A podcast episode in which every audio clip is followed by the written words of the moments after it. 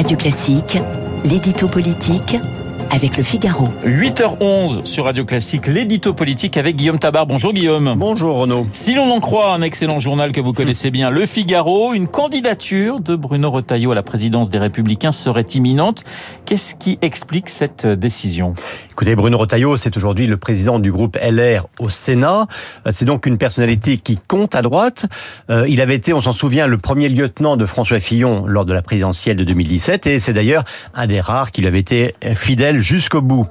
Alors, cela fait quelques années maintenant hein, que ce Vendéen aspire à jouer les premiers rôles, euh, sans oser vraiment se jeter à l'eau.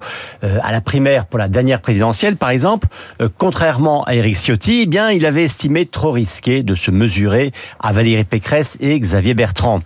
Et pour la présidence du parti, comme beaucoup, il pensait que Laurent Wauquiez s'imposait et même il souhaitait sa candidature.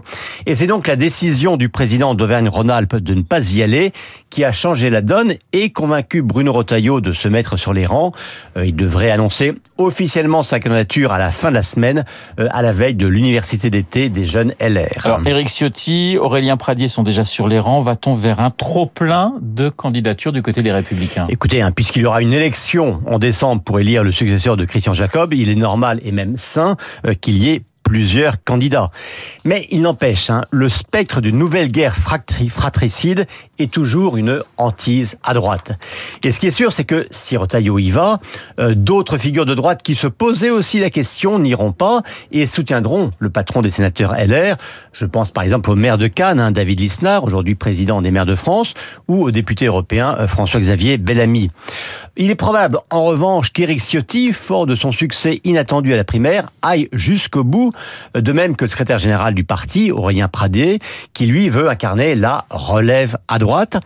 Et c'est justement parce que beaucoup à droite redoutent un antagonisme trop fort entre la ligne sécuritaire de Ciotti et la ligne sociale de Pradier, eh bien que certains voient en Rotaillot celui qui pourrait préserver l'unité d'un parti, un parti déjà pour le moins considérablement affaibli. Guillaume, un duel Retailleau-Ciotti, ça voudrait dire que le match euh, à LR se jouera très à droite?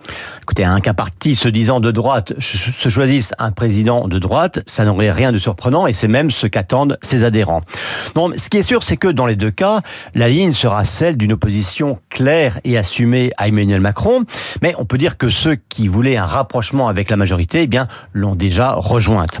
Donc je crois que plus que le curseur gauche-droite, euh, disons que Eric Ciotti, lui, s'identifie principalement aux questions de sécurité et d'immigration, là où Rotaillot porte aussi un libéralisme et un réformisme assumé.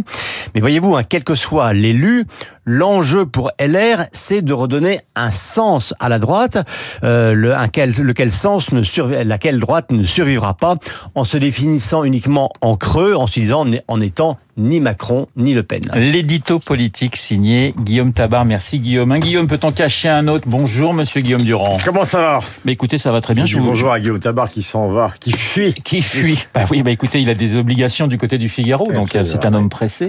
On va parler histoire aujourd'hui avec vous. Absolument. Benjamin Stora qui est face à nous, donc a fait partie de la délégation de Macron en Algérie, du président de la République. Alors, c'est un voyage particulier car l'équipe au pouvoir a changé. En fait, comme on n'est pas toujours très proche de l'actualité algérienne, on verra avec Benjamin la différence qui existe entre les équipes Bouteflika et celles de Tebboune. Et puis, au fond, ce qui s'est passé exactement dans ces conversations qui ont été quand même assez mystérieuses parce qu'ils ont vu euh, les chefs d'état-major de l'armée algérienne, les services secrets. Donc, on a toujours l'impression que ce n'est qu'une histoire et en fait il y a beaucoup d'autres choses euh, derrière euh, cet échange.